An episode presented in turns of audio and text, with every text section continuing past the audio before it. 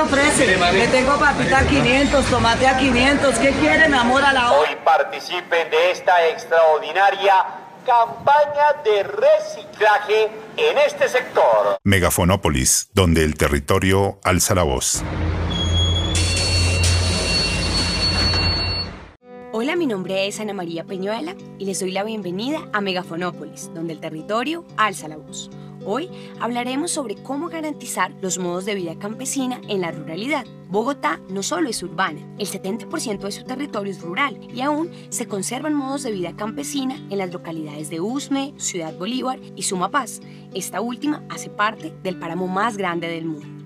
El debate del POT revive preocupaciones que han tenido los habitantes de la ruralidad en torno a las zonas de reserva campesina. El PEDET, Programa de Desarrollo con Enfoque Territorial, la necesidad de contar con estudios a detalle sobre riesgos para la prestación de los servicios públicos y la movilidad rural, el manejo de aguas lluvias, la disposición integral de los residuos y la categorización de los usos del suelo. En particular, persisten inquietudes en torno a las categorías de protección y a las dinámicas productivas de estos territorios en particular, que necesitan tener claridades sobre el porcentaje que queda para la producción agrícola y pecuaria, la reconversión productiva para mejorar las prácticas agrícolas y ganaderas, en pro de armonizar la calidad de vida del campesinado con las determinantes de protección ambiental. Para analizar las implicaciones que traerán estas medidas, hemos invitado a líderes de la ruralidad a Megafonópolis para que ellos puedan determinar cuáles son las ventajas e implicaciones que traerá este plan de ordenamiento territorial para la preservación de la vida campesina.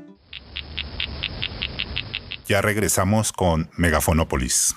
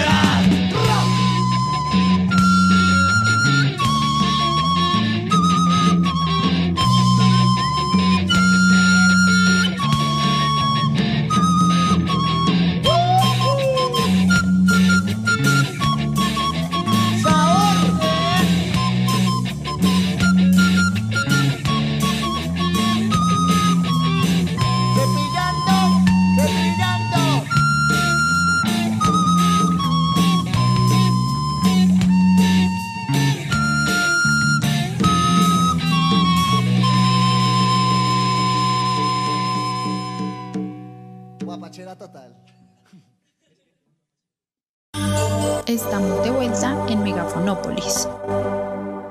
Bienvenidos a este programa. Hoy nos acompañan Hernando Bejarano, líder de Sumapaz, y Jorge Sánchez, líder de USMA. Para iniciar, quisiéramos saber si el documento de la propuesta del componente rural del POD que ustedes enviaron al Consejo de Bogotá, firmado por las organizaciones campesinas y por la Asociación de Organizaciones y Trabajadores Campesinos y Populares de la Ruralidad del Distrito Capital, Hacer Campo, en donde señalaron que encontraban una ausencia conceptual de ruralidad en los diferentes instrumentos que se han desarrollado de planeación, gestión y ordenamiento del territorio, ¿tuvo alguna respuesta de parte del Cabildo Abierto? Sea la oportunidad para manifestar que desde que se inició el proceso de revisión y reformulación del plan de ordenamiento territorial del Distrito Capital, las comunidades rurales en ninguna de las instancias hemos podido ejercer el derecho a la participación.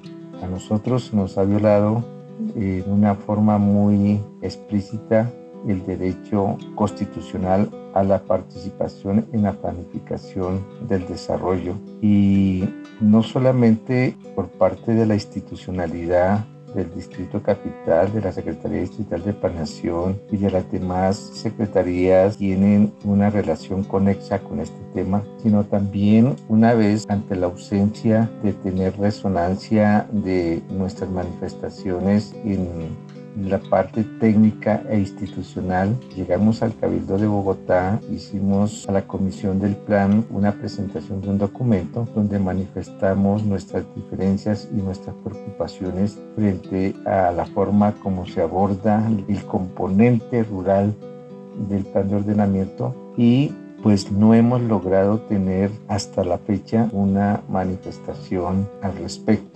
También participamos y manifestamos nuestras inquietudes en una reunión que convocó uno de los concejales ponentes, el concejal Nelson Cubides, y lo único que encontramos como respuesta a nuestras manifestaciones era que le parecía muy interesante los planteamientos, pero no trascendió más allá de ese propósito. En este sentido, las comunidades rurales no hemos logrado colocar en un plano de prioridad la discusión que el ordenamiento debe hacerse en relación a un enfoque rural de lo rural.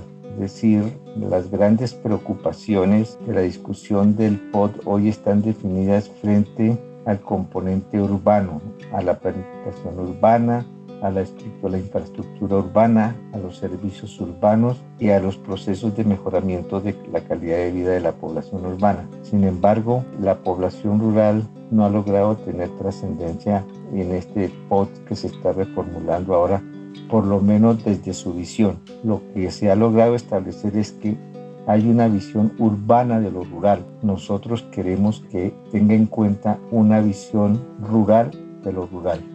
Muy buenos días, agradezco la invitación que me ha hecho este grupo de trabajo periodístico de la emisora de la Universidad Nacional para dar algunas opiniones y conceptos sobre lo que ha sido el proceso de formulación del POT y las diferentes instancias que se han generado para poder debatir la propuesta sobre si el cabildo recientemente realizado recogió y tuvo en cuenta la propuesta que formulamos y presentamos algunas organizaciones campesinas y líderes de la ruralidad de Bogotá, no me atrevería a decir si se tuvo en cuenta o no, porque la dinámica, el método utilizado pues fue un poco complejo, la participación pues obviamente se limitaba a un tiempo muy reducido de escasamente tres minutos en los cuales pues no se puede exponer toda la problemática de la ruralidad. No obstante, este documento que fue el resultado del el trabajo conjunto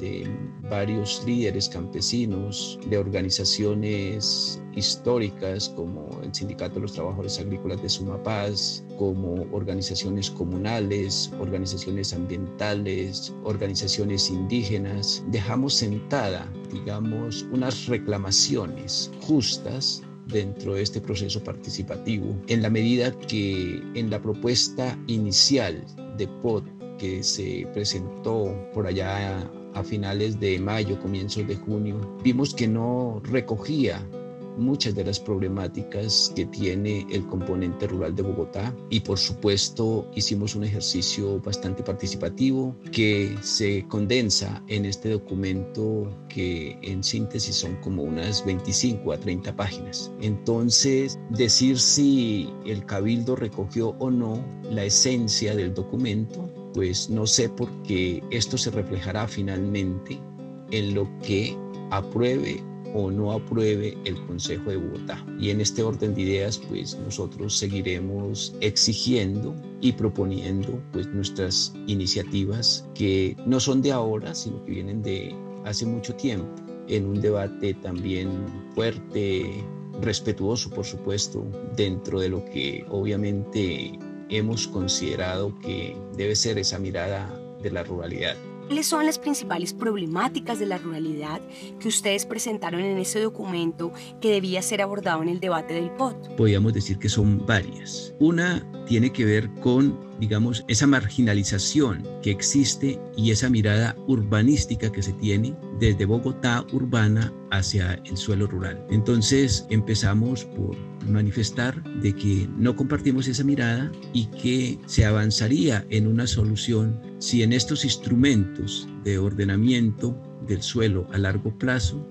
se reconoce al campesinado como sujeto de especial protección dentro del ordenamiento social del territorio. Ese es un primer punto. Un segundo problema que vemos y que nos preocupa demasiado es la expansión urbana. Si uno mira desde el siglo pasado cómo la ciudad va creciendo desde el punto de vista urbanístico, la ciudad se expandió hacia el sur, hacia el occidente, hacia el norte y de una manera muy especial hacia el oriente. Y obviamente las razones son evidentes. Eso significa que a medida que la ciudad crece desde el punto de vista urbanístico, pues los afectados directamente son el suelo rural y por supuesto sus habitantes, las campesinas y los campesinos que habitan este territorio. Entonces, si uno mira desde el año 50 a la fecha, es impresionante el desbordamiento de la ciudad hacia estos puntos de desarrollo, sur, occidente y norte. ¿Y quiénes son los afectados? Pues los campesinos. Y esto sigue existiendo. Hoy el problema que tiene la ciudad y por eso la creación de la región Bogotá área metropolitana va a afectar no solamente al suelo rural de borde, que poco que nos queda, digamos, dentro de la expansión que se lleva, sino que va a afectar a los municipios vecinos. La misma problemática van a abordar este sector, obviamente, que cada día se va reduciendo más y se van perdiendo pues todas sus prácticas desde el punto de vista cultural, desde el punto de vista productivo, porque estos suelos, a medida que se expande la ciudad, van perdiendo pues su característica fundamental que es la producción de alimentos. Entonces, ese es un segundo punto digamos, o problemática que vemos ahí latente. Alrededor de esto, pues encontramos, por ejemplo, un problema que han venido planteando que los campesinos de Usme y Ciudad Bolívar es el relleno sanitario de Doña Juan. Estamos diciendo, por favor, hay que trasladar este punto, que es necesario para la ciudad, por supuesto, para el manejo y tratamiento de los residuos y ubicarlo en un sitio adecuado. No estamos diciendo que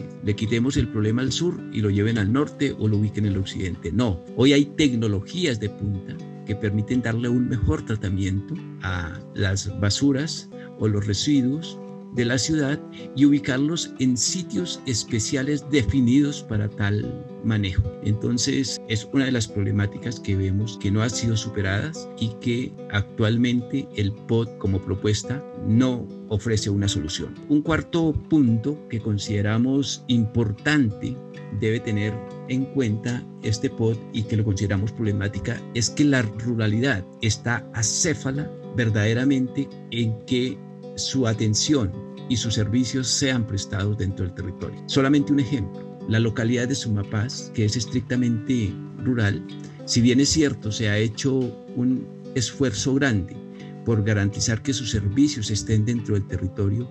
Hasta el año pasado los servicios, y ya por más casi 20 años, se prestaban desde la parte urbana de Bogotá. Entonces, esa es una problemática que tienen los campesinos Y hoy se anuncia probablemente una transformación en el régimen de localidades como consecuencia de la modificación del decreto 1421 del año 93 que lo más probable es que eso quede recogido en este POT. Lo que exigimos es de que esos servicios sean prestados en el territorio de cada localidad. Una quinta problemática tiene que ver con una responsabilidad compartida entre el nivel nacional y el nivel territorial local de, del distrito. Tiene que ver con los usos del suelo y las determinantes ambientales.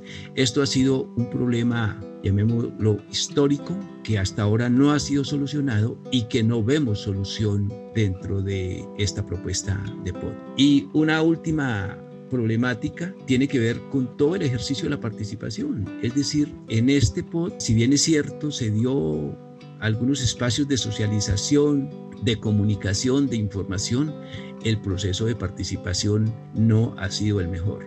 Entonces lo consideramos también como una problemática. Son muchas las diferencias que tenemos frente a la formulación del componente rural del POT. La primera tiene que ver con el eje que ellos toman para esta reformulación, que es una política de ocupación del suelo rural. Esta política lo que busca es el reconocimiento, la protección y recuperación de los servicios ecosistémicos y garantizarlos en el mediano y el largo plazo para la región Bogotá-Cundinamarca. Para nosotros, el eje de la reformulación del componente rural es una política de territorio como un proceso socialmente construido.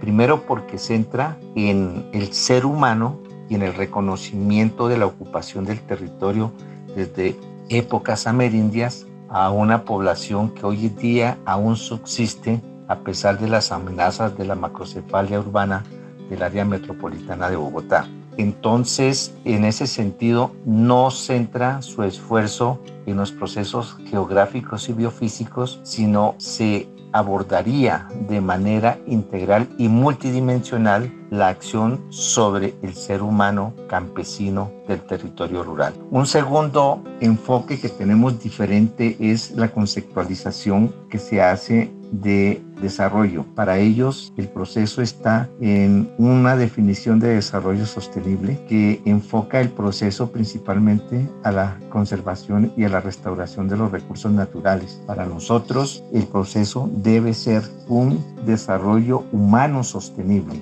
es decir, centrar la acción en el ser humano, en las comunidades, en la población rural. Es cómo hacemos un empoderamiento de la comunidad para que hagan una mejor utilización de las oportunidades con un proceso eficiente de la utilización del territorio, convirtiéndose en agentes de conservación y preservación. Un tercer elemento que no compartimos es la forma como establecen los procesos de transferencia de tecnología y la asistencia técnica en la que se está estimulando fundamentalmente es un cambio de los procesos históricos que ha tenido el campesino en el territorio, principalmente frente al agro, frente a la ganadería, para llevarlos a una transformación y a un cambio en la matriz económica de la ruralidad hacia temas de servicios que demanda la ciudad.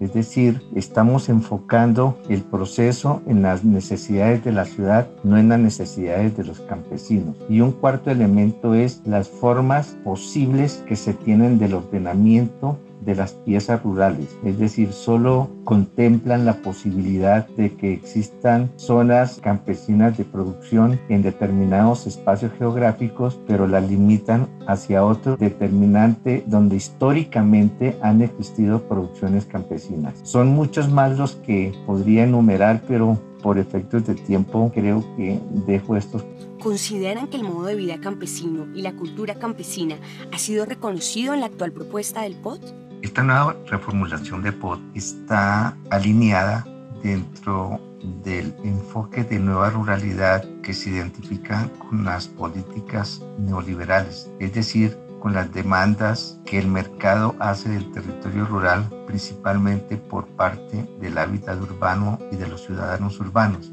En este sentido, la formulación de las políticas públicas que viene haciendo el distrito lo que buscan es desestimular la agrarización del territorio rural. Si ustedes hacen un análisis de la composición de la inversión que se está llevando al territorio rural, encontramos que los énfasis están en mejoramiento de la infraestructura, mejoramiento de carreteras, fortalecimiento de dotacionales, pero muy limitado y muy marginal los procesos de asistencia técnica, de desarrollo agro, de mejoramiento de buenas prácticas pecuarias esto no, no se contempla, no, no se visibiliza en la inversión pública rural.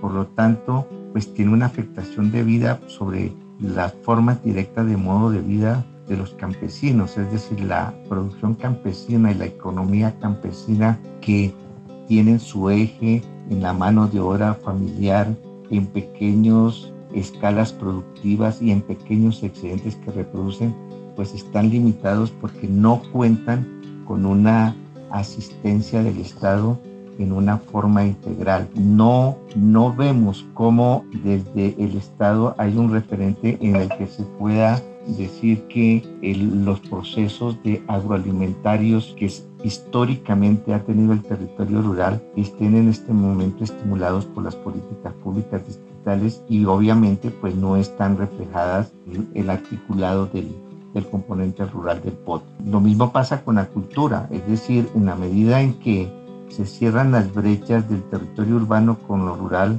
la penetración y la agresividad urbana cada vez es mayor. Cuando no existen unos límites y no existen en los componentes educativos de los colegios rurales un fortalecimiento a la cultura, a la tradición, a la historia campesina, pues obviamente que estos se están perdiendo mucho más en la era actual donde en la revolución de la información y las comunicaciones, todos los arquetipos urbanos llegan a los niños y a los jóvenes rurales. Pues yo no diría que tengan que ser reconocidos porque ya existen, ya hay una legitimidad en ese relacionamiento cultural y campesino. Lo que estamos proponiendo es que se respeten, que se respeten en la medida en que sus formas de producción, sus formas de relacionamiento de, su cultura, de tradición familiar, pues históricamente han estado ahí y siempre han existido. Y esa es nuestra crítica precisamente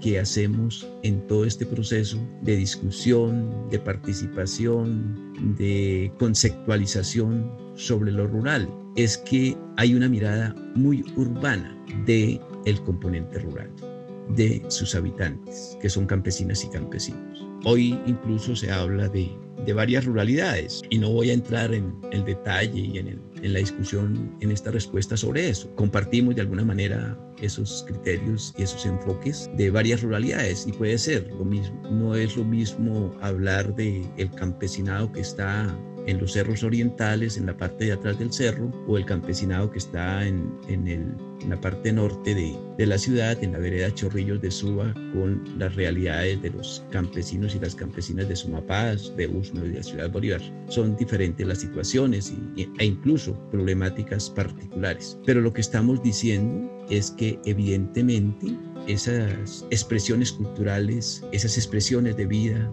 esas expresiones productivas deben ser respetadas en los instrumentos de ordenamiento. Eso es lo que estamos planteando de manera particular sobre este tema.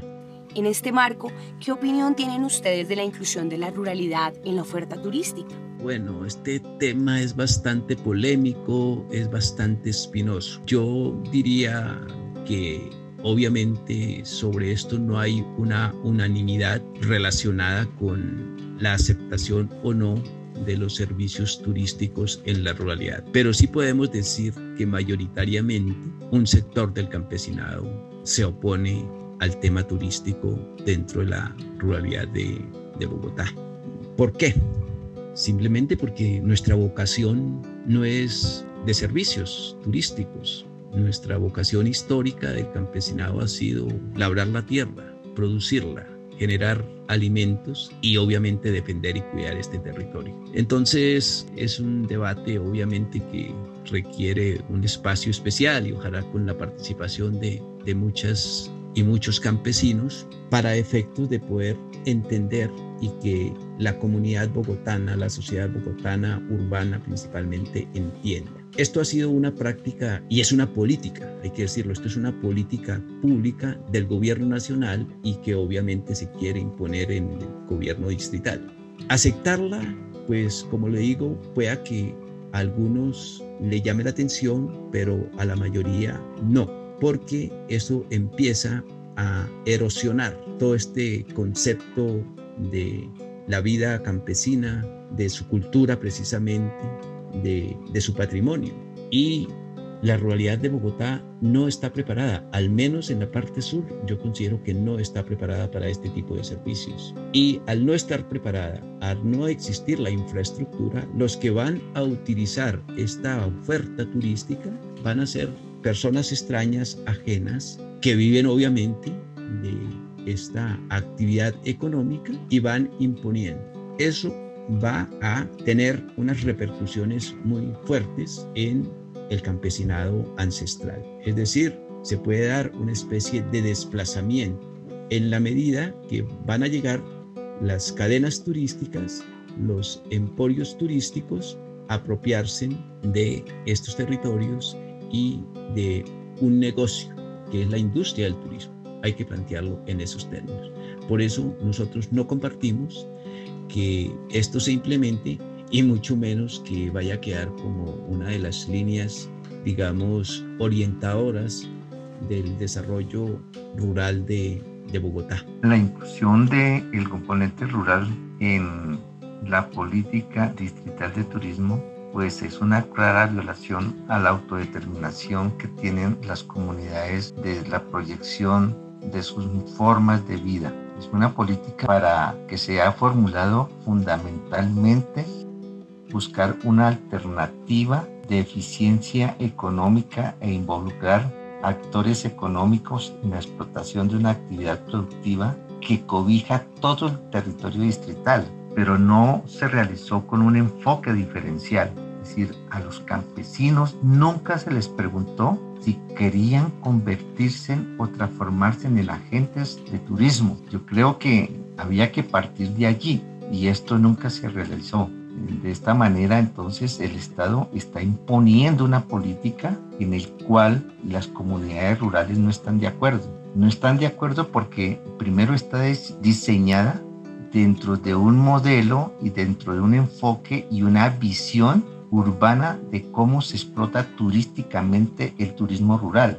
El ejercicio y el deber ser debió partir primero de una capacitación y un empoderamiento de las comunidades alrededor del tema del turismo, generarles las condiciones para que sean estas comunidades las que desde su historia, desde su cultura, desde su tradición, construyan un modelo rural de turismo artesanal que social, comunitario, que involucre a todas las redes de familias y a todas las redes de organización que tiene la sociedad rural. Y no como está establecido en este momento donde son los grandes operadores turísticos los que llegan a hacer una intervención del territorio, los que llegan a alterar la armonía las condiciones que tienen los territorios rurales en términos de su convivencia, de su seguridad,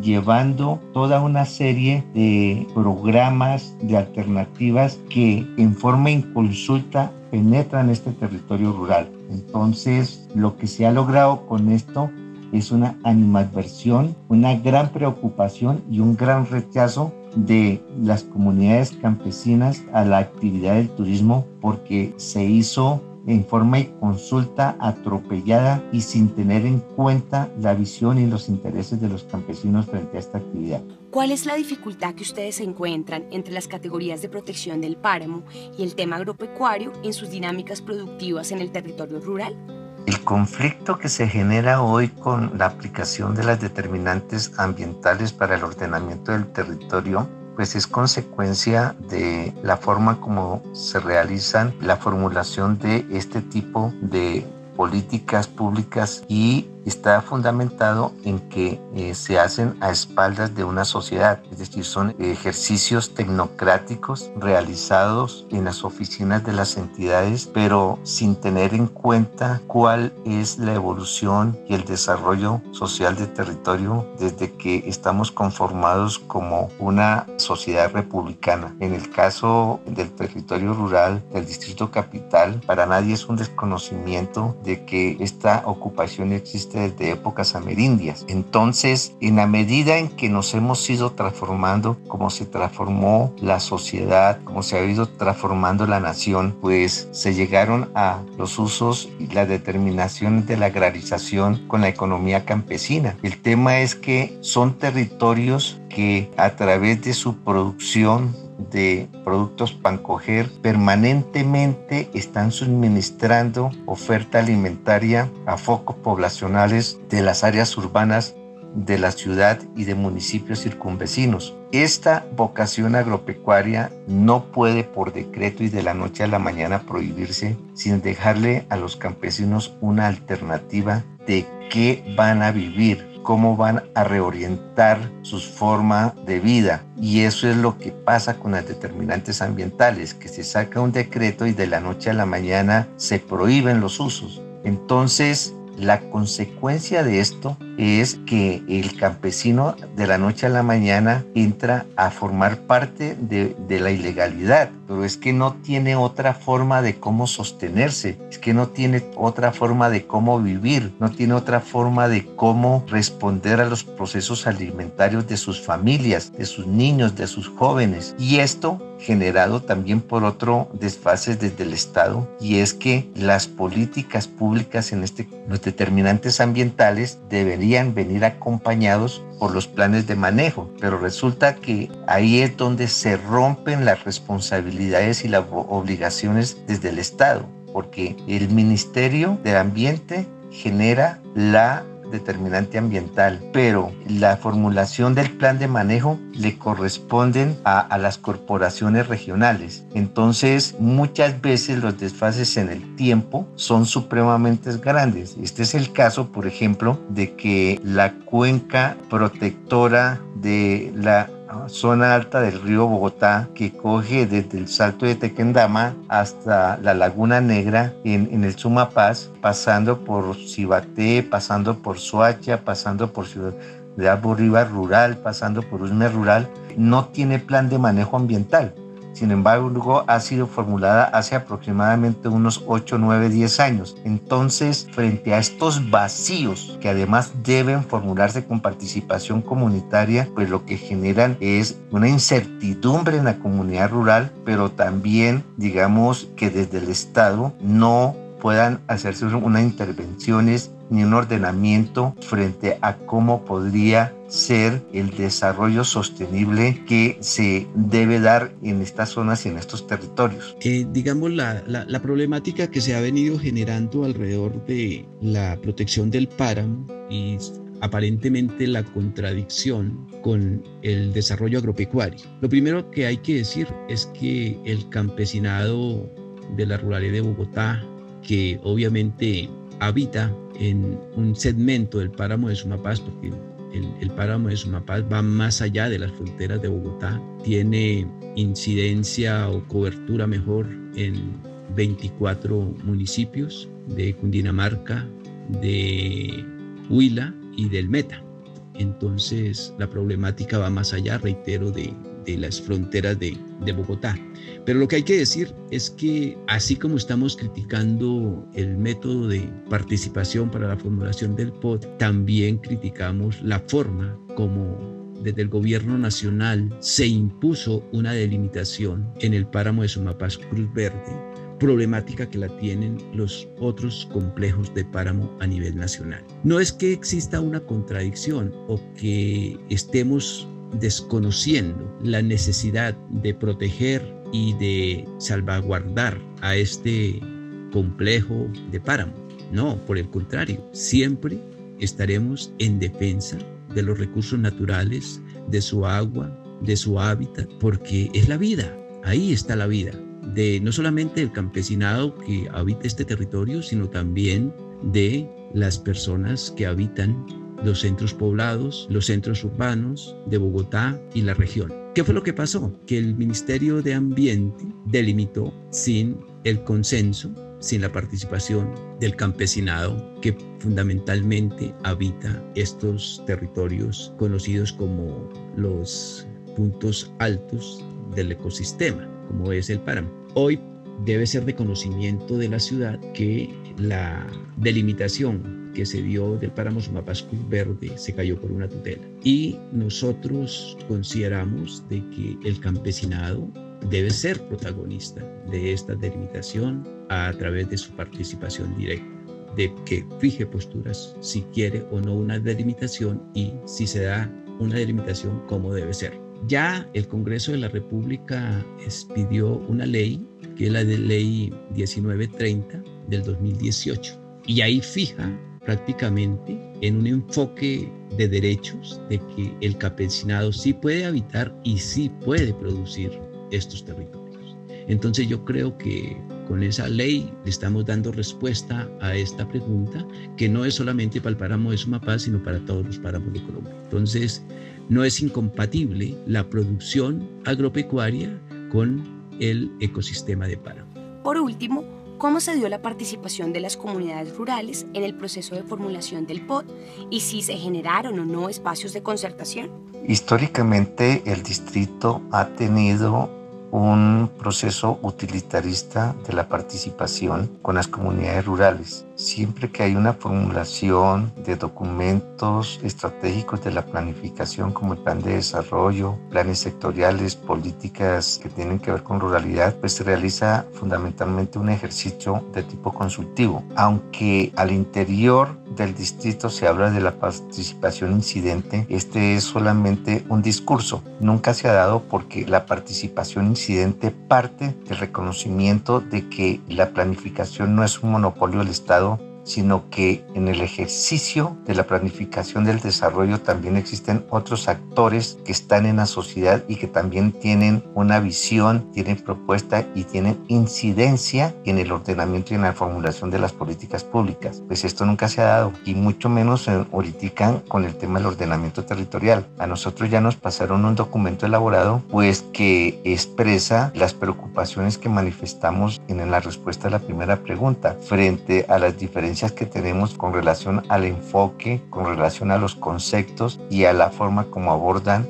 el ordenamiento del territorio. Entonces, no ha sido un proceso participativo, pues esto es lo que nos ha llevado a nosotros es que busquemos otras instancias de donde manifestar la visión rural de lo rural para contrarrestar o para lo menos controvertir frente a la visión urbana de lo rural. Sabemos que este no es un proceso fácil, pero ya el que podamos hacer las manifestaciones y poder lograr que nos escuchen es ya ganar y en ese sentido lo miramos así. Por otra parte, pues no hemos logrado que se reconozcan los derechos campesinos de acuerdo a cómo está establecido por Naciones Unidas. Parece que este debe ser una de las prioridades que debemos impulsar y gestionar frente al Estado y seguiremos haciendo ejercicios en ese sentido. Este ha sido quizá uno de los puntos más críticos y más polémicos para esta administración y para el tema del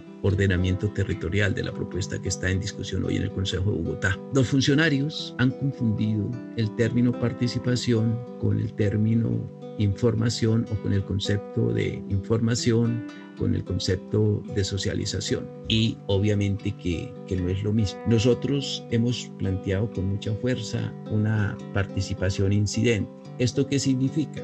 Que pues obviamente los documentos que hoy están en discusión debieron ser trabajados, debieron ser construidos, debieron ser elaborados con la participación de la gente, de sus organizaciones, en el caso específico de los campesinos. Pero aquí hay algo más que tiene que ver que en la ciudad las principales críticas que se le hacen a, a, esta propuesta de POT es que no hubo participación, precisamente porque se dedicaron fue a informar, a socializar y no a construir el documento colectivamente.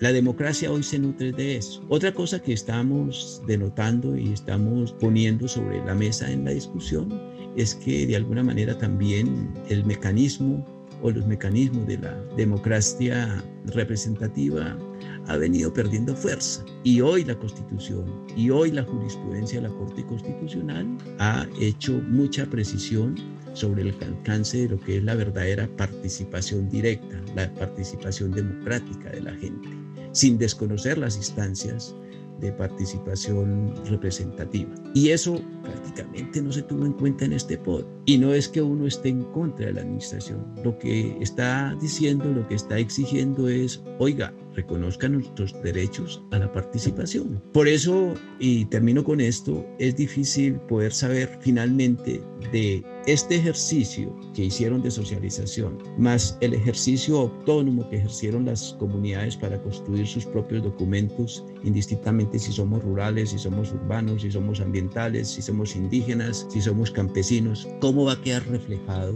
en el documento que está hoy en discusión y que lo más probable es que apruebe el Consejo de Bogotá. Una vez esté ese documento, pues ahí sí podemos decir si recogieron, si tuvieron en cuenta o todo se quedó como siempre ha sucedido, que hay un desgaste en la presentación de propuestas, de documentos, con muchas miradas, pero definitivamente la participación se limita a las decisiones que se toman desde la institucionalidad. Aquí quien toma verdaderamente las decisiones es la institucionalidad y ahí es donde se vulneran derechos dentro de ellos el derecho a la participación. Entonces, desafortunadamente para esta administración, el tema de la participación no ha sido su mejor aliado porque hay muchas diferencias y, y el tema del ordenamiento tiene que ver con el modelo de ciudad. Esto, más que un documento técnico, también es un documento político y en la medida en que chocan ese modelo de ciudad que no viene de la doctora Claudia López, sino que viene de mucho tiempo atrás, eso choca muchas veces con las expectativas que se generan en los procesos eleccionarios alrededor de una propuesta de gobierno u otra. Y cuando eso se aparta de la realidad social, de la realidad rural, pues obviamente que generan choques y generan diferencias. Y finalmente, pues obviamente quienes pierden, pues somos los más marginados y los que ganan, pues obviamente los que ostentan y representan muchos intereses dentro de la ciudad. Muchas gracias por participar en Megafonópolis y compartir con nosotros estas importantes reflexiones. Somos Megafonópolis. Síguenos en nuestras redes sociales, Facebook, Twitter e Instagram como arroba megafonópolis y escúchanos en nuestra cuenta de Spotify. Megafonópolis, donde el territorio alza la voz. Algunos líderes de la zona rural de Bogotá consideran que el componente rural de la propuesta de POT no reconoce la problemática y las expectativas de la comunidad campesina y rural, que ha ocupado y desarrollado un proceso de construcción social, económico, organizativo, comunitario, que se mantiene como una expresión del territorio a pesar de todas las presiones de demanda sobre sus recursos. Es así como para las poblaciones rurales que hoy luchan de diversas maneras para permanecer en sus territorios por defender el territorio territorio de la tierra y una cultura campesina, a la autonomía alimentaria y a la construcción de condiciones de dignidad, consideran que el actual modelo de ciudad propuesto por el POT no los representa. Así, llegamos al final de nuestro programa de hoy. Agradecemos a los y las oyentes y les esperamos en nuestro siguiente podcast. Abrazos y recuerden, somos Megafonópolis, donde el territorio alza la voz. Adiós. Somos un equipo interdisciplinario conformado por profesores, profesionales y estudiantes de posgrado y de pregrado de la Universidad Nacional de Colombia, donde algunos hacen parte del grupo de investigación Procesos Urbanos en Hábitat, Vivienda e Informalidad adscrito al Instituto Hábitat, Ciudad y Territorio de la Facultad de Artes. Nos enmarcamos en la misión de la universidad, en donde además de las labores de formación e investigación, también se participa en iniciativas de extensión e interacción con la comunidad, cuyo compromiso es contribuir a la solución de problemas de la sociedad a través de la generación de productos académicos, la discusión y el debate permanente con la ciudadanía sobre temas y problemas del territorio.